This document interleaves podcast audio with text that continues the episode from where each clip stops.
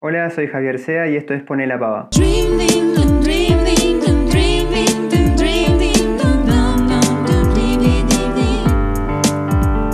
Hoy mateamos desde Neuquén con Julia Inés. ¿Arrancamos con mates? Dale, de una. Eh, mates distanciados. Mm, Seguimos con esta onda de... lamentablemente nos queda, nos queda un rato todavía para tomar unos matos juntos. Che, ¿qué onda con eh, música de hadas? Música de hadas, bueno, eh, les voy a decir la verdad. En un momento em, yo estaba muy triste en noviembre del año pasado, octubre del año pasado, y viendo unas historias de Instagram vi que Tomás Velázquez hacía un curso de producción de beatmaking. Dije, bueno, de última me anoto y quedaré con los pibes haciendo unos beats de hip hop.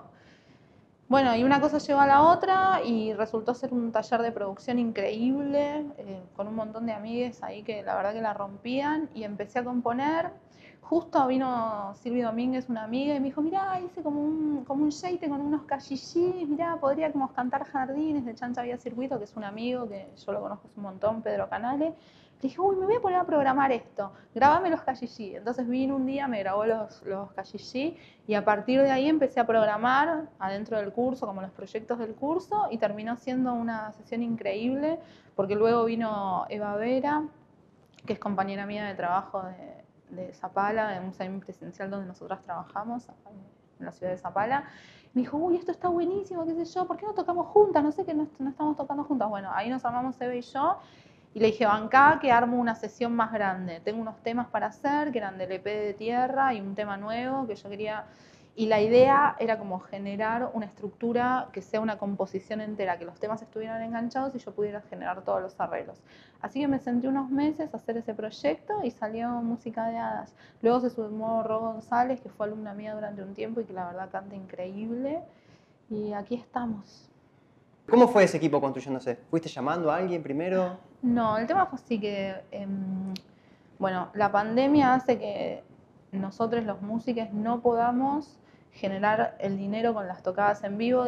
Em, entonces justo había salido un, como un subsidio del, INAMU del apoyo a la producción, así que yo armé todo el proyecto, yo hace un montón de tiempo que, bueno, como ustedes saben, trabajé en cine, en equipos de dirección de producción, em, trabajé en producción bastante tiempo, no exclusivamente dedicada a la música, sino a la dirección de proyectos y bueno, otras cosas más específicas.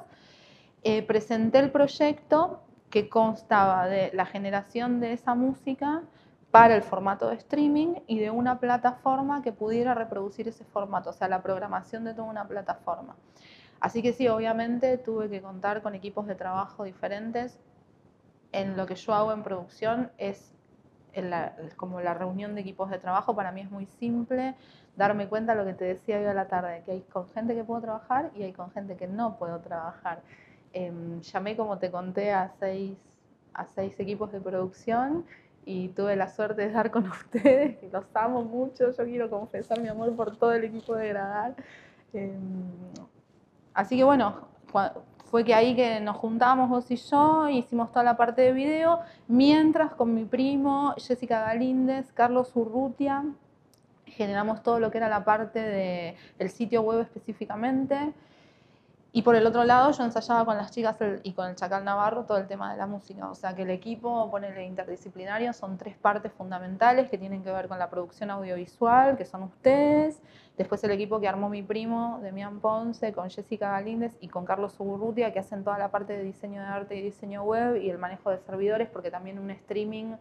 Yo lo, el proyecto que presenté fue para que no solamente lo pueda usar yo, sino que lo podamos hacer todos, ¿no? O sea, si alguna banda quiere grabar y tiene la posibilidad de hacer estos formatos, que lo podamos transmitir. Entonces, eso necesitaba una programación específica y bueno, la parte de la música que es mi métier con mis amigas. Y el Chacal Navarro, que es como mi máximo aliado aquí en la Patagonia y en el mundo. Eh, lo del streaming es como algo que, está, que existía, pero como que ahora ya es una herramienta que está consolidada y que, que no es una más, sino que eh, está bueno tenerla en cuenta. ¿Y vos crees que ahora va a ir todo muy apuntado a eso? O sea, ¿el streaming va como a, a ganarle terreno a la, a la, presencialidad? Es que yo creo que es un formato, es lo que investigamos la, porque nosotros hicimos luego con ustedes un trabajo em, que es necesario. Mientras nosotros no podamos tener circuitos independientes donde tocar, vamos a tener que reemplazar eso con algo. Y eso hoy por hoy no hay otra forma de reemplazarlo sino con, son con sesiones en vivo en línea. Entonces, aquí nosotros tenemos un espacio de cuánto tendremos, eh, 3 metros por 6 metros, dos cámaras, unos micrófonos, entonces bueno, ok, decimos ahora, bueno, no están las chicas, ¿no? Pero si nosotros quisiéramos conectar todo para hacer un vivo, lo podríamos hacer y transmitirlo desde mi plataforma. La idea era esa, o sea, contar con esa posibilidad porque yo intuía que esto iba a durar para largo y es lo que estaba pasando, porque el proyecto fue presentado en septiembre del año pasado, entonces llevamos casi un año de esta misma situación y no tenemos vísperas de volver a la presencialidad. Y por otro lado, en estos últimos dos años, la charla que se tiene que dar en las industrias culturales y en el sector de la música es que los circuitos independientes se destruyeron todos. Entonces, esta, esta discusión se tiene que dar. Lamentablemente no la están dando a nivel, a nivel Estado como para proveer de estos circuitos de forma local y de forma, ¿cómo decirlo?, regional. ¿no? Hay muy poco aporte de lo que son los ministerios, o, sea, lamentablemente en una situación pandémica la plata está usada para otra cosa, pero la realidad es que hoy por hoy esa discusión de que los circuitos independientes fueron destruidos y que ya venían en una merma muy grande, tiene que ser dada, no puede, eso te iba a preguntar, que, qué tan compleja es una estructura de streaming, eh, si se capacita, si a, a les artistas eh, les, indican o les sugieren, che, vamos a, hacer, a dar un taller de cómo hacer streaming, que, ¿qué tanto te llevó a vos aprender para llegar a esa idea? O sea, vos pensaste primero ¿Estudiaste cómo hacer un streaming y ahí presentaste el proyecto? ¿O directamente lo presentaste y te fuiste formando en, el camino? Tenía una idea vaga de lo que se podía hacer mediante las plataformas que tenemos. Hoy vos por hoy, si queremos, en este mismo momento, prendemos el Instagram, hacemos un vivo y eso ya es un streaming. A nosotros nos pasó que mm, con el padre de mi hijo, Carlos Urrutia, que es una persona que está hace mucho tiempo produciendo contenido cultural, se le ocurrió como moda de queja en el medio de la pandemia por una situación que pasó acá, eh, que los artistas no, les artistas no eran escuchados y escuchadas y escuchadas eh, por el ministerio, hacer una campaña que se llamó Banca a tus artistas, hicimos el festival Cinco Habitaciones. Era con nada, o sea, con todo lo que estaba disponible, tener cinco habitaciones, vos entrabas como con una botonera y podías en la habitación número uno ver una ver una, mm, una, muestra de arte, luego en la habitación 2 podías, eh, no sé, tener una charla de performance, en la habitación número 3 estaban los DJs, en la habitación número 4 los shows, en la habitación número 5 diferentes propuestas, pero todo en simultáneo. Ninguna plataforma, ni ninguna productora, ni ningún festival, ni nada resolvía que las cosas sucedieran en simultáneo en streaming. Entonces ahí debimos estudiar lo que había disponible, YouTube, Twitch, Instagram, eh, bueno, miles de cosas como para poder acercarnos a esa propuesta, que en, la misma situación, por horarios, vos tuvieras cinco habitaciones donde sucedían cosas como si fueran cinco escenarios. Ahí pudimos hacer un estudio muy grande y nos dimos cuenta que realmente em, autocapacitarse o educate yourself o educate a ti mismo es una posibilidad increíble en este tiempo y que no necesitamos de nadie para hacer nada. Entonces, si a mí me preguntan eh, cómo administré ese dinero que me fue llegado, fue solamente en pagar salarios para que todos pudieran trabajar libres y no tuvieran que prestarme su tiempo, ¿no? Pero la realidad es que podríamos haberlo hecho sin plata. Entonces, eso, como que sí, si vos hoy querés aprender sobre algo, la información está. ¿Hace cuánto que vos le empezaste a dar bola a esto? O sea, ¿hace poco o hace mucho tiempo que ya lo veías viendo y de repente es ahora o nunca? No, es que la realidad para mí no es un... A ver, yo todavía no hice ningún streaming porque me parece que a nadie le interesa, eso es lo loco, a nadie le interesa ver ningún contenido en la computadora porque estamos todo el tiempo arriba de la computadora.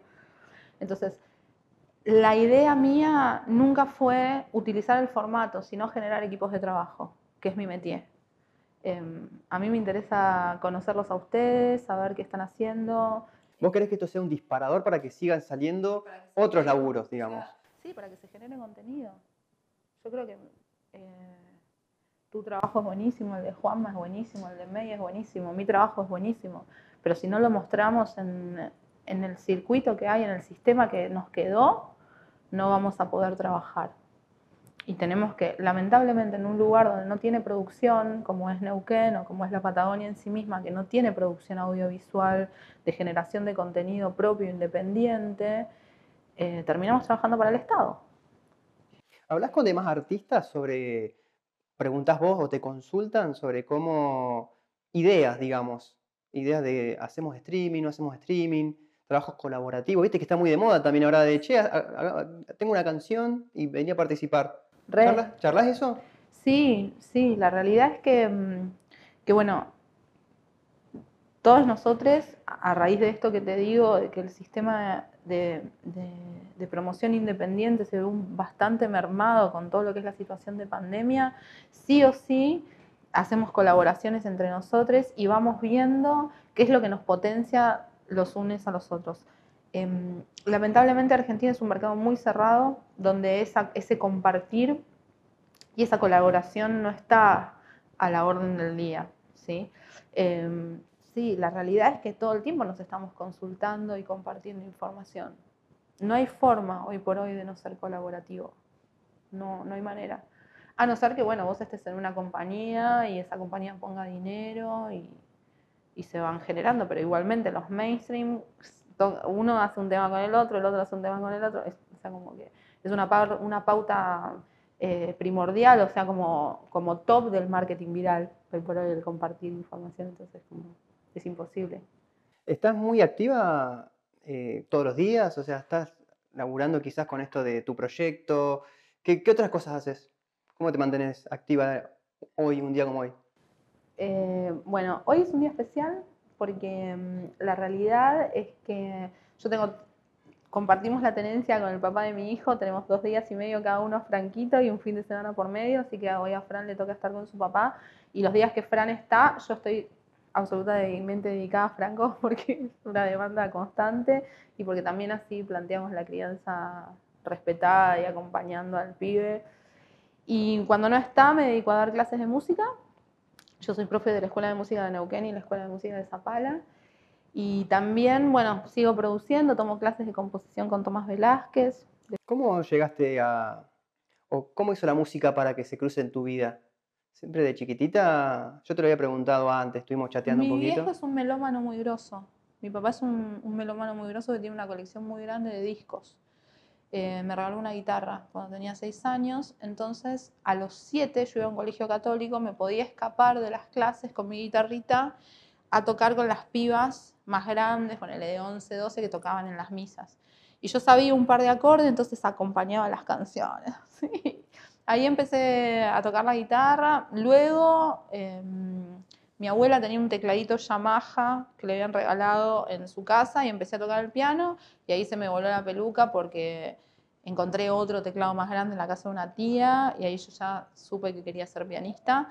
Mi viejo no me dejó y me dejaron anotarme en canto. ¿Por qué no te dejó tocar? Porque decían que tienen un problema con son como unos burgueses medio elitistas, ¿viste? Donde el conocimiento tiene que empezar como Mozart al año y medio, entonces como ya tenía nueve ya era vieja. Bueno, toda una pavada semejante. Me mandaron a canto porque, bueno, tenía bastantes aptitudes, porque mi vieja siempre cantó muy bien. Y en mi casa siempre hubo mucha música y, bueno, mucho acompañamiento. Así que empecé a estudiar en la escuelita de Claudio Morgado y ahí tuve muy buena suerte que le encontré a Clara Carrillo, eh, una, una, docta de la música antigua del canto lírico que me enseñó todo lo que sé y fue mi gran maestra. Y ahí empecé a estudiar fuerte, música y piano con Claudio Morgado. Toda una vida con la música. Desde chiquitita empezaste a tocar la guitarra, piano, a cantar. ¿Y has hecho otra cosa que no sea música? ¿Has tenido otros laburos que nada que ver con la música? Sí, fui bachera. fui bachera. Una vez se me voló mucho la cabeza y fui bachera eh, bachera de lujo en, una cocina orgánica, eh, Verde Llama, eh, de Diego Castro, un chef increíble del crudo y veganismo. Em, no sé, fui telemarketer, trabajé en una empresa de satélites, en MER, una empresa israelita. Eh. ¿Y tuviste algún laburo así que, fue como, ¿cuál, o cuál fue tu laburo más exótico, más raro? Más Raro. ¿Tuviste alguno así medio raro?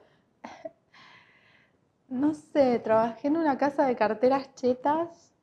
Vendía carteras chetas, pero muy millonarias. Una cosa muy ridícula. Porque la verdad estaba buenísimo. Eh, diseñaba unas cosas hermosas, pero una cosa muy ridícula. Como decirte que una cartera te salía mil dólares, ¿entendés? Y para una anticapitalista como yo es como demasiado. Pero bueno, me pagaba el alquiler y uno a veces de joven hace esos sacrificios. ¿Y aguantabas esos laburos o los soltaste de toque? Eh, no, siempre solté los laburos de toque. La un- el único trabajo que me duró fue la escuela de música. Y pero porque puedo hacer lo que quiero y estoy enseñando y estoy en contacto con gente. ¿Y además porque estás vinculada con la música? ¿O porque te gusta también en, en sí dar clases, la música? Yo creo que sí, obviamente uno va, va desarrollando un métier y se va volviendo bueno en algo. ¿Intentaste estudiar otra cosa que no sea música? Estudié otra cosa, estudié economía. ¿Y qué onda con la economía? Estudié la licenciatura en marketing en la ORT, estuvo re buena, me ayudó a concentrarme bastante porque yo venía de dos años de la escuela de música muy alocados, había empezado a salir de gira muy piba desde los 17 a los 19, así que me dio como un contexto del- de, lo que es sentarse a estudiar. Y después ahí pude entrar al ENERC más tranquila. Seguí estudiando música, hice esa licenciatura que fue eh, un- como dos años y medio, una cuestión. Estudié más publicidad, me gustó mucho la publicidad, o sea, como más el área esa. La economía dura también me gustó un montón, como teórica. Eh, La administración, pero no era lo mío. Y continué estudiando la carrera de música y empecé a estudiar composición y armonía más fuerte y arreglos. Y entré en la ENERC, ¿Y en la ENERC en qué te metiste? en sonido. En sede En capital, ¿no? En Buenos sí, Aires. sí, en diseño de audio. ¿La terminaste? La terminé, sí señor. Y después nos llevaron de ahí a un posgrado con Pablo Zeta en, en el CCBA. Y de ahí, ese mismo grupo, fuimos como los conejitos de India del- de la carrera de lo que hoy es hoy de la tecnología aplicada a las artes, un posgrado que se armó en el IUNA y fuimos como siguiendo eso. Y después me vine para acá. ¿Acá cuándo viniste? Acá en Neuquén. Yo no soy de acá, soy de Buenos Aires, vine en el 2010. ¿Por qué viniste acá? Porque se hacía un, como un festival muy grande de tecnologías aplicadas al arte y mis dos mejores amigos, Rolex y el Manuelo, que son parte de mi banda del ensamble, eran expositores de, esa, de ese congreso. Eh, y bueno, ahí conocí al padre de mi hijo y me quedé. ¿Y cómo fue ese cambio Buenos Aires-Neuquén? ¿Te pegó mucho? O sea, ¿sentiste el Yo desarraigo? Yo lo necesitaba porque venía trabajando mucho en cine, en jornadas de 16, 18 horas de laburo.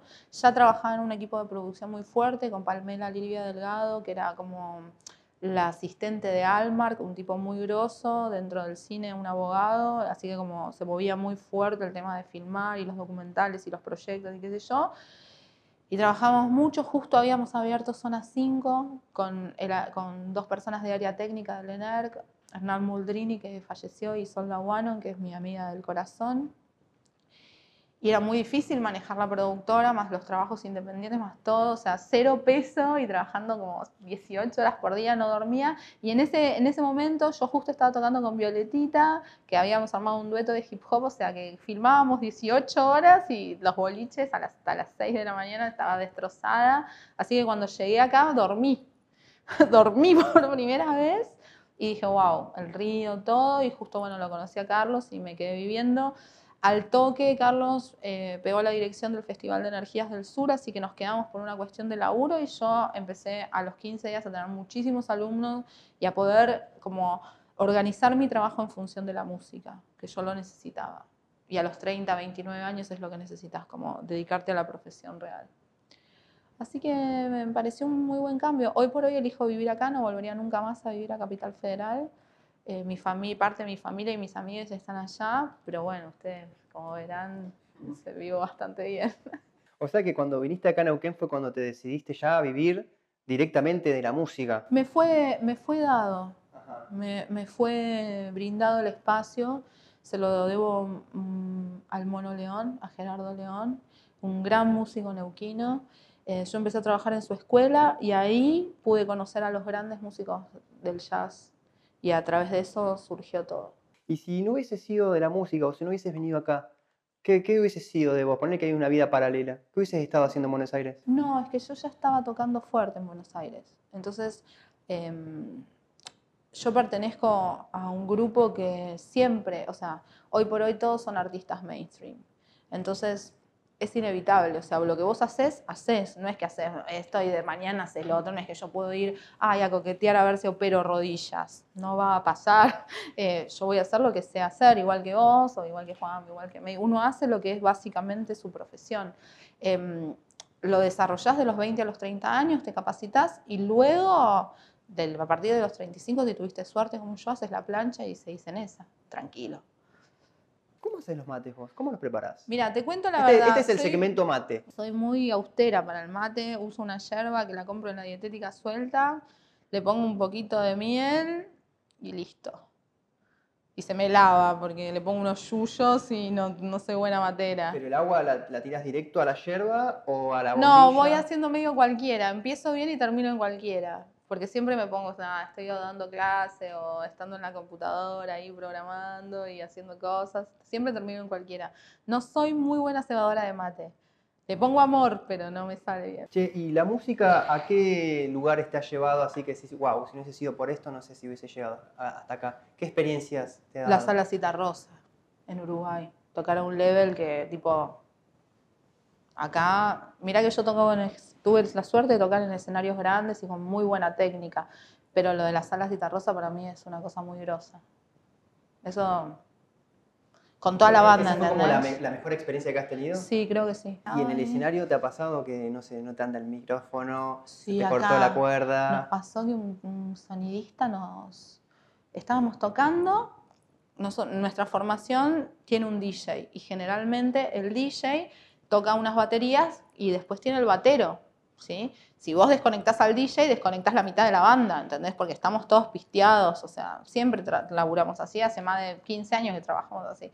Bueno, el tipo no entendía que eso funcionaba así, pensó que viniendo en el medio del show podía desconectar una caja directa y nos desconectó todo el sonido. Y el Manuelo, el bajista, casi lo mata, ¿entendés? No, bueno, bueno. Y el tipo se hacía gracioso y le decía, ¿por qué no tocan una de Herbie Hancock? ¿Entendés? Como- Y el chabón, casi, no, no. ¿Te peleaste alguna vez con alguien en algún show o, o laburando, qué sé yo? ¿Alguna vez tuviste alguna pelea? Como que Sí. te agarraste...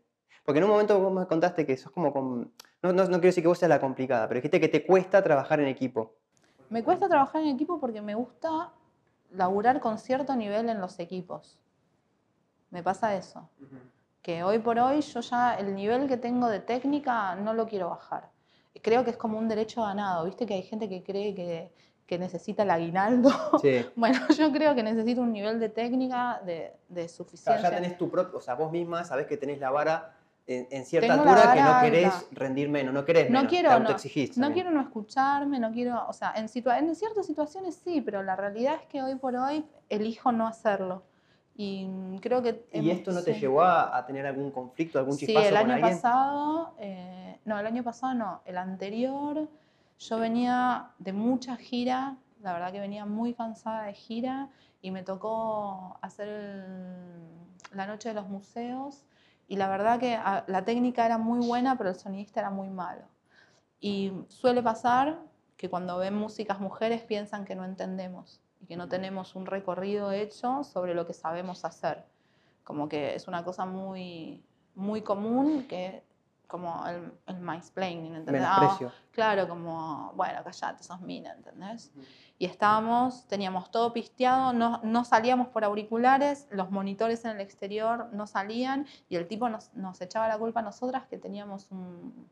Como que se encaprichó de que el teclado tenía un jack roto, no sé, como que el chabón le decíamos, mira, no escuchamos y bueno, no, pero sí, todo está todo bien, ¿viste? Y yo ahí me puse del orto.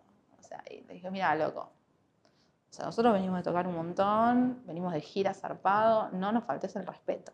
No, bueno, pero mira, yo me pongo acá y escucho, y no se escucha nada. Si ustedes tienen todo mal mezclado, viste como, bueno, no sé, no sé cómo explicarte, ¿entendés? Que no, no hay posibilidad de que tengamos todo mal mezclado, o sea, no. Y ya cuando tenés que entrar en eso, venís cansado de que realmente, o sea, venís hace cinco días que estás tocando en diferentes ciudades, te tomaste 200 bondis, llegaste y tu pibe, pobrecito, lo tenés que... ¿Entendés? Como que son un montón de cosas que venís cansado. No tenés paciencia para bancarte que alguien te forre. Y ahí sí. ¿Y ese menosprecio es constante? O sea, ¿siempre te pasó en toda la carrera, eh, en toda tu trayectoria? Yo tuve suerte, a mí me pasa que yo realmente tengo mucha suerte con respecto a esto, porque soy muy valorada por mi laburo. Como es una cosa rara, cuando... Y también creo que entiendo que es por mi... Como si bien no me gusta trabajar con todo el mundo, eh, tengo como una cosa generada de la empatía muy grande, ¿viste? Como que también puedo empatizar con, con cualquiera. O sea, yo te hablo con la piedra y está todo bien, ¿entendés? Entonces, en ese, en ese punto eh, yo considero que he tenido mucha suerte, pero sí las mujeres la pasamos muy mal en una profesión de hombres. Tenemos que hacer mucho trabajo, mucho trabajo. ¿Vos cómo pensás que se podría, que si bien ya se viene haciendo, desde distintas asociaciones y movimientos, vos, personalmente, ¿qué opinas de cómo se podría equilibrar esto? ¿Qué hay que hacer para que no se menosprecie tanto a las mujeres? Hablando, ahora estamos hablando del tema de la música. yo creo que es un trabajo interno. Esto es una cosa, una cuestión muy personal, porque yo cada vez que digo esto es como que tiro querosén en un lugar donde no debería hacerlo, ¿no? Pero creo que es un trabajo que lo tenemos que hacer nosotras a puertas cerradas. Eh, no dar más explicaciones, construir límites saludables de otras formas, eh, no poner el cuerpo tan en juego. No digo no mostrarlo, digo no ponerlo en juego. Eh, creo que la energía femenina difiere de la energía masculina en muchos aspectos y es algo que nosotras tenemos como capital, como si fuera una brujería interna. Eso lo tenemos que cerrar y bueno, no querés, no, yo no te explico, lo ¿viste? Aprendí que te, diga tu mamá, que te diga, no sé, tu hermana. Eh, pero lamentablemente nosotras seguimos haciendo el trabajo de enseñar, de tener paciencia, de no sé qué. Yo cuando trabajo con ustedes, ustedes son cuatro divinos, ¿entendés? Pero si tengo que decir algo, ¿quién dirige? ¿Quién dirige? Y punto. No, es como, a ver cuando vos querés, en realidad te parece. No sé, como que me parece que es como más práctica la, la, cuestión. Y no por eso yo tengo que sentir mi intimidad, ni ustedes deben sentirse avasallados. Es como que es un juego que vamos a jugar o reglas que vamos a establecer nuevas que van a construir otro tipo de lenguajes. Pero eso primero tiene que ser una convención entre nosotras. Muy fuerte. Sí, sí. A puertas cerradas sin darles ninguna explicación y después sácate. Este podcast se va a escuchar después del estreno del videoclip. ¿Qué repercusión imaginas que va a tener? Mira, si hay una de las cosas que yo me cambió soberanamente como la visión de todo es que lo que hay filmado y lo que hay grabado de música es 100% real. Es algo que es real. O sea, vos ahí me ves a mí, la ves a Rocío, la ves a Eva, ves el laburo de ustedes, ves mi casa, ves el trabajo de May Labrín. O sea, las caras son reales. O sea, no hay kilos de maquillaje, no hay luz artificial, o sea, no hay edición de más, no hay no hay nada que, sea, que no sea real, que no sea qué es lo que hay. Entonces, bueno, ya a mí eso ya me sitúa en una situación muy diferente, que es posicionarme. O sea, yo me estoy posicionando, o sea, como diciendo, bueno, yo hago esto. Y ya con eso para mí es un montón, o sea, ese orden eh, me lo preguntaba un, colega uruguayo, viste, que yo voy mostrando mis cosas, o sea, a mis colegas se los fui... Eh, como enseñando para ver qué, y me decían como si estaba contenta, ¿viste? Y la verdad que es la primera vez que yo saco algo que estoy como orgullosa porque me, me súper, o sea, es real, ¿entendés? No hay nada que sea forzado. No soy yo queriéndome hacer la hip hopera, ni componiendo música recontra refinada y yacera para que los yaceros me quieran, ni tratando de que mis maestros me digan que soy bárbara, ni siendo la más linda, ni la... No, es real, es eso lo que hay. Entonces, como para mí ya espiritualmente es un montón. Si lo ven, no lo ven, no sé, hay un montón de contenido, no es que el mío se va. Em, creo que tenemos mucha suerte, que hemos podido generar una situación que es muy particular, que es el encuentro de todos nosotros juntos trabajando y eso ya es una potencia muy grande. Entonces sí, obviamente espero que, que nos lluevan los millones para hacer todos los demás capítulos. En un momento dijiste que como que hay una edad, una franja de edad, entre los 20 y los 30, ponele, que es como que tenés que curtirte, y entre los 30 y los 40 ya como que empezás a, a, despegar, digamos. Sí. Eh, Para quien esté en esa edad, digamos, entre los 20 y los 30, Sí. basándote en tu experiencia, Sí. ¿qué consejo podrías darle a ese o a esa pequeña artista que está ahí intentando crecer, despegar, pero que en el mundo en el que estamos viviendo hoy está como complicado? Primero que hagan un camino con corazón. Es lo que nos enseñaron nosotros nuestros maestros. Que no importa qué, pero que el camino que hagas sea con corazón. Que vos, tipo, lo puedas, o sea, pues si no es muy difícil de sostener algo que no, no, no vas a darlo todo. ¿Viste? Uno puede tener trabajos más o menos corruptos, qué sé yo, como hablábamos con Juan, pero no es que estás poniéndolo todo, ¿entendés? De tu corazón. Bueno, ese camino que es personal tiene que ser con corazón que es un camino individual. O sea, yo creo que nos morimos soles, o sea, solos y solas, ¿no? Eh, no tiene que estar basado en la voluntad de nadie, sino en tu propio, en tu propio corazón. A mí eso fue lo que me funcionó. Y lo otro que me funcionó fue estudiar 7, 8 horas por día, sin parar. Y buscar en todos lados y siempre que juntarme con la gente que sea mejor que yo. Mejor en el que esté más manija que yo. Por eso vos me decís, ¿por qué podés trabajar conmigo? Porque vos, yo te veo a vos y vos estás más manija que yo. Mirá que yo soy una manija, pero vos...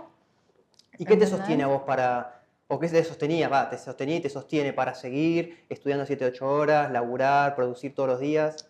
La manija me destroza. No, es eso, es eso que te digo. O sea, es como una búsqueda inconstante, o sea, como constante, una búsqueda constante de, ir hacia un lugar donde vos lo ves más luminoso.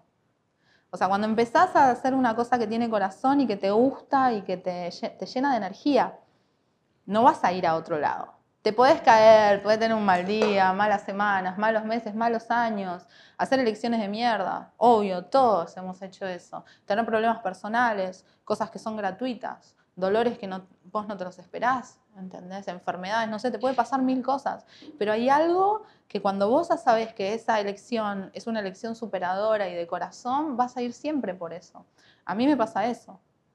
A mí me motiva eso. Te puedo decir mil, mil ejemplos, como que los que te di mi hijo es un gran motivador, eh, las actividades que realizo, el yoga para mí es un lugar donde yo vuelvo a reciclar la energía, la música misma. Todas ese tipo de actividades, el amor, la música, el yoga, la natación, todos son lugares donde vos pones tu energía y te vuelve el triple. Entonces es imposible no estar motivado, pero capaz que me pasa a mí, ¿entendés? O sea que no es un, eh, no es un general de la cosa, pero sí creo que, que hoy por hoy los más jóvenes deberían apuntar a eso, hacer un camino con corazón y no creer en los valores que ha creído mi generación porque se han destrozado en los últimos tres años. Las instituciones están destrozadas, el capitalismo está destrozado, hoy es una época de la posverdad donde vos no podés sostener ciertos valores, sino que tenés que luchar por los tuyos, por qué crees vos y tratar de que eso tenga el menor daño colateral para los otros, o sea, ser solidario, colaborativo. Vienen otros tiempos, lo ves en los niños. Eh, esa podría ser como yo podría decir.